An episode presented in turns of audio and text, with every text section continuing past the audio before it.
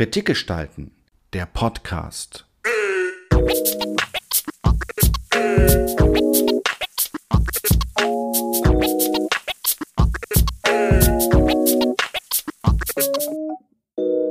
Hallo und willkommen zu einem neuen Podcast der Kritik gestalten. Wir sind ein Projekt, das versucht mal Theaterkritik und Bericht über Theater neu zu denken, unter anderem mit Podcasts. Und heute habe ich hier ich, Dorothea Markus. Mirjam Schmuck vom Kein Kollektiv. Und wir haben hier auch noch eine kleine Begleitung, nämlich Silas. Genau, das ist Silas, mein drittes Kind, der ist jetzt gerade drei Monate alt. Und der wird uns jetzt ein bisschen auf einem Spaziergang begleiten. Wir kommen gerade aus einer Probe und gehen hier in dem wunderschönen Park vor dem Ringlockschuppen, wo am 8. Oktober 2021 die neue Uraufführung des Kein Kollektivs Premiere haben wird. Da gehen wir jetzt ein bisschen spazieren.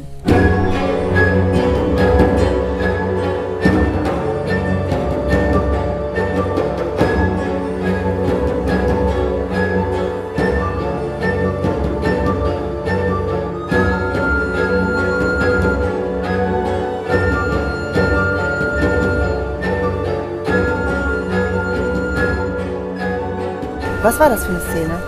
Die letzte Szene, Silent Earth, ist das dritte Stück in der Oper Cassia, die Burak Özdemir im letzten Jahr geschrieben hat. Und in der Szene zu beschreiben ist gar nicht so einfach, aber in der Szene geht es darum, da sind die vier Protagonistinnen, die haben eigentlich, gehen eigentlich nur rückwärts auf der Bühne und imaginieren Bilder vor sich. Also die Frage ist genau, welche Bilder sehen sie in der Musik? Wir haben viel damit gearbeitet, diese Musik stundenlang zu hören und uns hinterher unsere Bilder dazu zu erzählen. Und in der Szene haben wir gesagt, wir wollen nur in ihre Gesichter gucken und sehen, wie sie die Musik hören in diesem Moment. Ich erzähle vielleicht gerade ganz, ganz kurz, was ich gesehen habe. Also ich als vollkommen Fremde, die da in die Probe reingekommen ist. Also es gab eine riesengroße Videoleinwand, auf der mehr in unterschiedlichsten Rhythmen, also so ein rosa Farben angeleuchtetes Abendlicht herrschte dort und das Meer hat sich quasi im Rhythmus zur Musik bewegt und dann waren auf der Bühne so weiße wie Art so Zelte oder vielleicht Schleier. Schleier und sie fuhren auf und ab und darin waren Frauen. Genau, wir haben für das Cassia-Projekt uns eigentlich gefragt, ich würde gar nicht sagen, dass das jetzt das Zentrum der Arbeit geworden ist, aber wir haben viel über Empowerment Spaces gesprochen, auch gerade weibliche, die gar nicht einfach nur mit dem Geschlecht zu tun haben, sondern eigentlich damit zu tun haben, wie empowern wir uns gegenseitig auf der Bühne in der Musik, weil wir gesagt haben, wir wollen eine Komponistin als Protagonistin, die völlig in Vergessenheit geraten ist und eigentlich als die erste europäische Komponistin gelten kann aus 800, von der Werke überliefert sind und die wir lesen können. Ja, und haben alle KünstlerInnen in diesem Projekt dazu eingeladen, mit dieser Cassia-Figur in einen Dialog zu treten. Wer ist Cassia? Cassia ist eine Äbtissin aus dem 8. Jahrhundert, die in Konstantinopel gewohnt hat, also im heutigen Istanbul. Es gibt eine Legende, dass gesagt wurde, sie wurde zur Brautschau eingeladen, damals vom Kaiser, und der hat zu ihr gesagt, alles Übel kommt von der Frau und daraufhin muss sie ziemlich äh, schnippisch geantwortet haben, aber auch das Bessere. Und dann hat er sich für eine andere Frau entschieden und wenige Jahre später hat sie ein Kloster auf dem siebten Hügel in Istanbul gegründet, ein Frauenkloster, und hat dort angefangen, Texte zu schreiben, sowohl geistliche, aber auch Epigramme, also wirklich Texte, wo man heute denkt, die sind für die Zeit wirklich schon ähm, revolutionär ist vielleicht zu viel gesagt, aber schon provokativ. Also die hat schon provokant ihre Verhältnisse angeklagt und hat Kunst gemacht in ihrem Raum. Und wir imaginieren uns diesen Ort immer ein bisschen als den Ort der Frauen, die sich dort getroffen haben und da die Chance hatten, was damals eigentlich nicht möglich war, zu singen, Musik zu schreiben. Und sie hat eben viel Musik geschrieben. 52 Melodien sind überliefert bis jetzt. Ah, da kommen mir jetzt sofort zwei Fragen. Die erste Frage, die mir in den Kopf kommt, also was kann man sich vorstellen, war in damaligen Zeiten provokant, weil du das jetzt eben als Wort so gesagt hast. Und die zweite Frage, wir haben jetzt eben fantastische Musik gehört, sehr treibend, sehr rhythmisiert auch, mitreißend geradezu. Wie nimmt die Komposition und von wem, die ja jetzt eine Uraufführung ist, Bezug auf die Melodien, die Cassia geschrieben hat? Also die Themen, die ich als provokativ bezeichnen würde, ist es, also man weiß nicht, ob das alles stimmt, aber die Legende, dass ähm, Cassia schon als junges Mädchen den Mönchen ins Gefängnis äh, Essen gebracht hat, die die sogenannten Ikonen retten wollten, also die Ikonenbilder, weil zu der Zeit der Ikonenstreit losging, das heißt die Ikonen wurden verboten und Cassia hat sich dafür eingesetzt, dass diese Bilder aber noch weiterhin erlaubt sein sollen. Sie hat sich außerdem dafür eingesetzt, also dass sie kluge Menschen, die über ihre Taten oder darüber, was sie machen, nachdenken, Nachdenken bevorzugt und lieber arm ist als dumm. Alles in Altgriechisch natürlich und nicht auf Englisch oder Deutsch einfach übersetzt. Aber wir kooperieren mit dem Frauenmuseum in Istanbul und die haben Übersetzungen selber hergestellt für diese Texte. Und die Komposition hat Burak Özdemir gemacht, ein Komponist in der Türkei geboren, wohnt seit vielen Jahren in Deutschland, hat an der Juilliard University in New York studiert und da ein Barockensemble gegründet, das Musica Sequenza, mit dem er seit Jahren tourt und reist und Barockbearbeitung macht zwischen Elektronik und Barockmusik, also auch immer mit einer, einer, zeitgenössischen Überschreibung. Und er hat tatsächlich jetzt die Musik von Cassia studiert. Viele Titel sind auch erhalten, auch viele Melodiestücke sind erhalten und Texte von Cassia und hat dann eigentlich einen künstlerischen Dialog begonnen und hat angefangen, die Musik für sich zu notieren und zu, also ich würde gar nicht sagen überschreiben, sondern drumherum zu schreiben.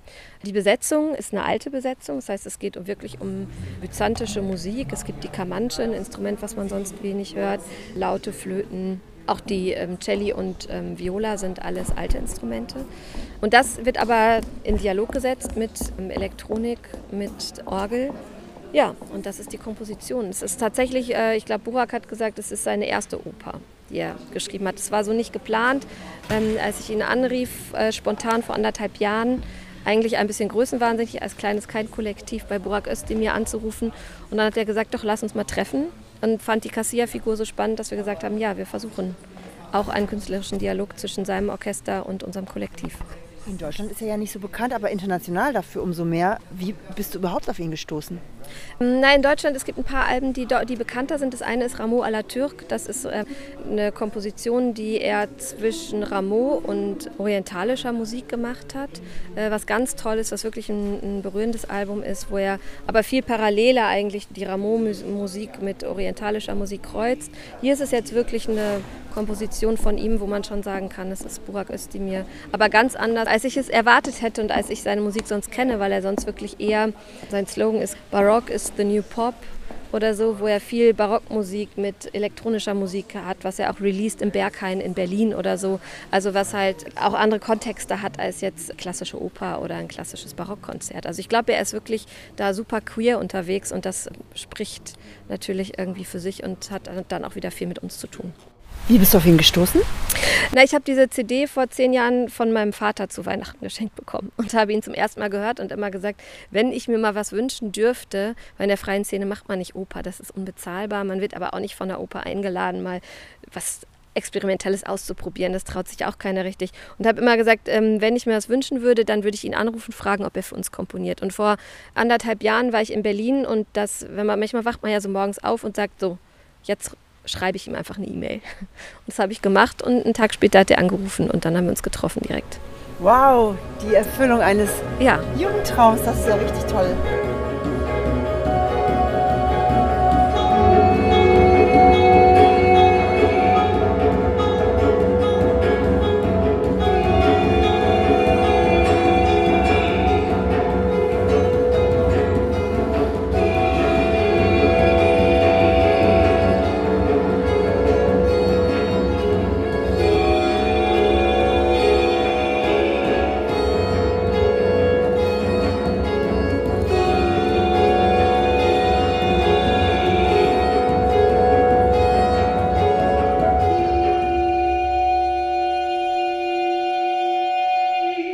Hinter der Oper steckt ja nun ein ganz gewaltiger Erwartungshorizont eigentlich, eine ganz gewaltige Tradition. Was ist der Begriff Oper für dich, wenn du es, wenn ich es richtig sehe, feministische Performance-Oper siehst? Hast du nicht manchmal oder habt ihr als kein Kollektiv nicht manchmal die Befürchtung, ihr weckt da Erwartungen an das Publikum, die dann vielleicht durchkreuzt werden? Oder verschwimmt der Begriff Oper nicht, wenn man ihn sozusagen auch als Performance-Oper Mhm.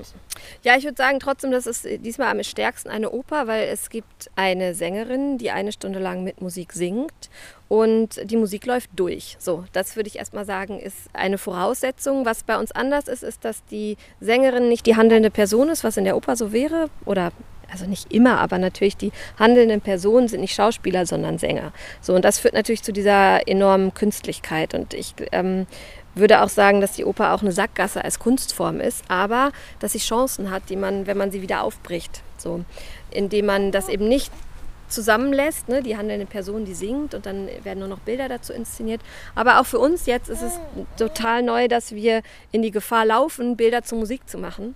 Und das ist gerade so ein bisschen der Kampf. Wie werden es nicht Bilder, sondern wie werden es Vorgänge auf der Szene. Und es kann auch sein, dass uns das nicht beim ersten Mal gelingt. So.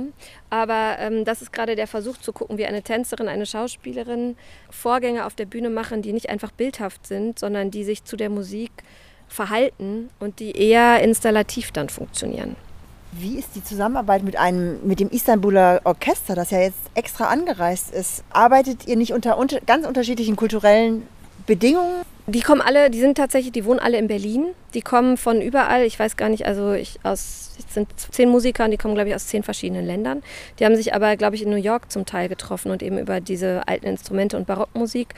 Wir sind, die proben jetzt insgesamt nur acht Tage zusammen. Das ist natürlich, da bleibt gar nicht so viel Zeit für den Austausch, sondern die sind einfach ein eingeschworenes Team mit Burak, ähm, was es möglich macht, in der kurzen Zeit, in der Dimension sowas auf die Beine zu stellen. Und sonst glaube ich, dass es einfach gerade ein wahnsinniges Experiment ist, diese Form der ähm, zeitgenössischen und byzantischen Musik als Performance-Format auf eine Bühne zu stellen. Ich bin auch gespannt, wie das rezipiert wird. Ich würde total gerne nochmal auf diese aufregende Figur der Cassia zurückkommen. Und ich weiß ja, dass ihr als kein Kollektiv viel auch mit Frauenbildern arbeitet. Ich habe ja sehr gemocht euer vorhergehendes Projekt, Projekt. das Gaia-Projekt. Und dort hat mir besonders gefallen, dass ihr sehr viel mit Frauenbildern arbeitet, mit heutigen Frauenbildern. Was hat Cassia aus dem Mittelalter mit einer heutigen Frau oder mit einem heutigen Frauenbild zu tun? Das, was uns interessiert hat, ist tatsächlich diese Gründung dieses Klosters, wo sie gesagt hat, das ist ein, ist ein Ort für Frauen. Und sie hat viel über die Fallen Women, also all die Frauen, die eigentlich damals auch aus der Zeit gefallen sind, geschrieben. Wir wissen nicht, ob diese Frauen in diesem Kloster waren, aber wir können uns das durchaus vorstellen, dass sie für diese Frauen einen Ort geschaffen hat. Also die, die aus der Zeit gefallen sind, vielleicht ihrer Zeit ein bisschen voraus waren. Und was uns interessiert, ist zu sagen, welche Narrationen auch gerade in der Musik braucht es. Also wenn man sich anguckt, wie viele Dirigentinnen gibt es wirklich, wie viele Komponistinnen tauchen in einem Spielplan auf, dann ist es einfach immer noch eine wahnsinnige Männerdomain. Und uns interessiert, diese Frauen zu erzählen und die stark zu machen und damit weiterzugehen. Und tatsächlich war Gaia das erste Projekt, jetzt ist Cassia das zweite und da gibt es drumherum eigentlich noch eine große Konferenz mit dem Frauenmuseum Istanbul und der Heinrich Böll Stiftung, weil wir gesagt haben, Vielleicht ist es gerade auch nicht genug Performance zu machen in diesen Zeiten, wo jetzt auch ein Jahr die Theater dicht waren und haben eine Konferenz gemacht, wo wir auch mit Mitu Sanyal und Kybra Gümüşay sprechen, wo wir zur Eröffnung drei Komponistinnen eingeladen haben aus dem Iran, aus Südafrika, eine ähm, Aktivistin und aus ähm, Kanada. Also es, eigentlich ist die Frage, welche Narration wollen wir und glauben, dass wir gerade diese Frauenfiguren, die nicht bekannt sind, den erstmal hier so einen kleinen Ort im Ringlockschuppen bauen vielleicht und da ähm, mit ihnen arbeiten, erstmal ganz bescheiden. Und dann, glaube ich, die Arbeit, die uns aber trotzdem gerade interessiert, ist zu sagen, wir müssen die Sachen aus dem Theater rausbringen und vielleicht andere hybridere Formate finden. Dass so ein Performance-Kollektiv wie wir aber auch zeitgleich eine hybride Konferenz machen kann und es wird alles sicher auch noch in eine Ausstellung oder ein digitales Archiv nächstes Jahr geführt werden. So. Werden denn die Ergebnisse oder die Erkenntnisse aus diesen Konferenzen die parallel ablaufen, in irgendeiner Weise in die Inszenierung mit einfließen? Ja, ich glaube schon, weil wir mit Susu, der Schauspielerin, zum Beispiel ganz stark auch an ihrer politischen, die ist eine Schauspielerin, kommt aber aus Syrien und äh, die wird äh, sehr viel persönliche Geschichten am Anfang, in der Mitte, am Ende der Inszenierung auch erzählen, natürlich sehr klein und knapp gehalten.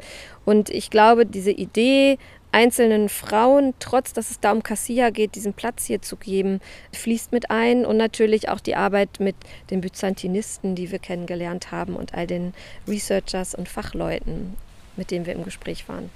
Okay, und jetzt würde ich dich auch total gerne fragen noch, wir gehen jetzt hier mit deinem äh, zauberhaften kleinen neuen Baby, das jetzt noch nicht sehr viele Monate alt ist, also oder Wochen eher, durch den schönen Park am Ringlockschuppen, aber wie verändern, du hast jetzt drei Kinder, verändern drei Kinder nicht auch sehr stark deine Arbeit als Künstlerin? Na, ich glaube, dass ein Punkt ist oder das, was, also ich glaube, ich habe mich noch nie so stark gefragt, durch die Pandemie bedingt und auch als Mutter von drei Kindern, wozu machen wir eigentlich gerade Kunst? Also wirklich ganz grundsätzlich haben wir, auch Fabian und ich, uns das im letzten Jahr sehr stark gefragt. Warum machen wir das? Wofür brauchen wir das?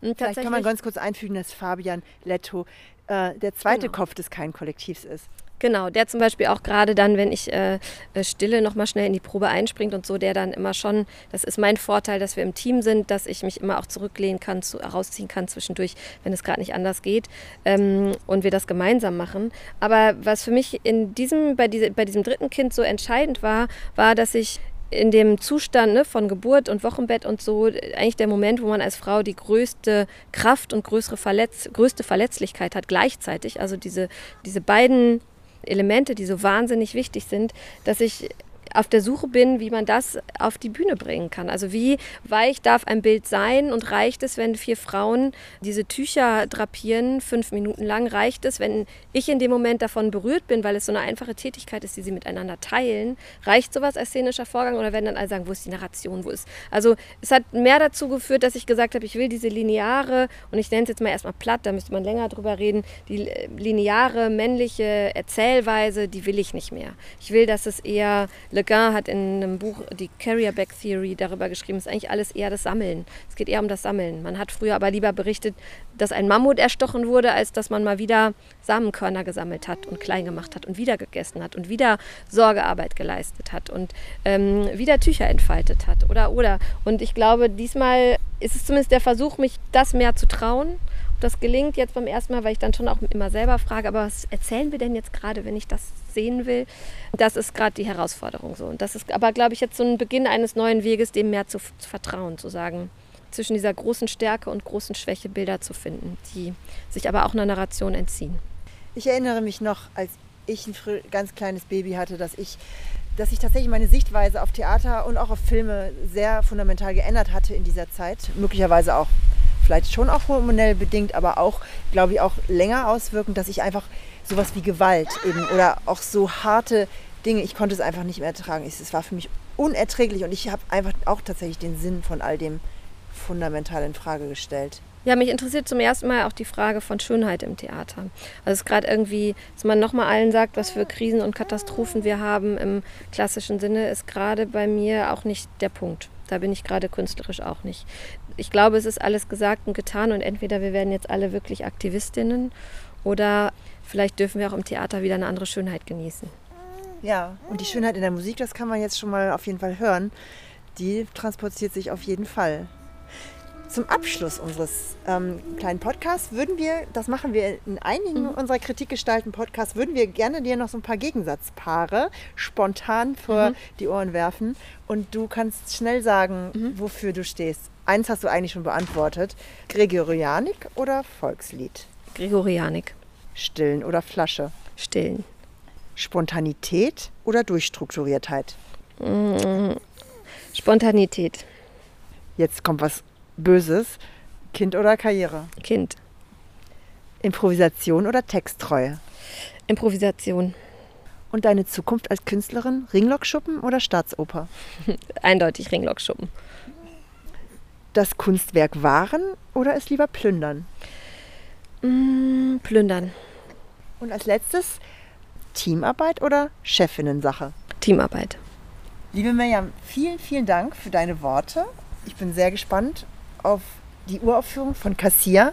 Vielen Dank für das Gespräch an einem windigen, sonnigen Herbstmorgen im Park des Ringlockschuppens in zauberhafter Begleitung deines Babys. Ich bin Dorothea Markus von den Kritikgestalten und dies war einer unserer Kritikgestalten-Podcasts. Tschüss. Dankeschön. Tschüss. Kritikgestalten. Der Podcast.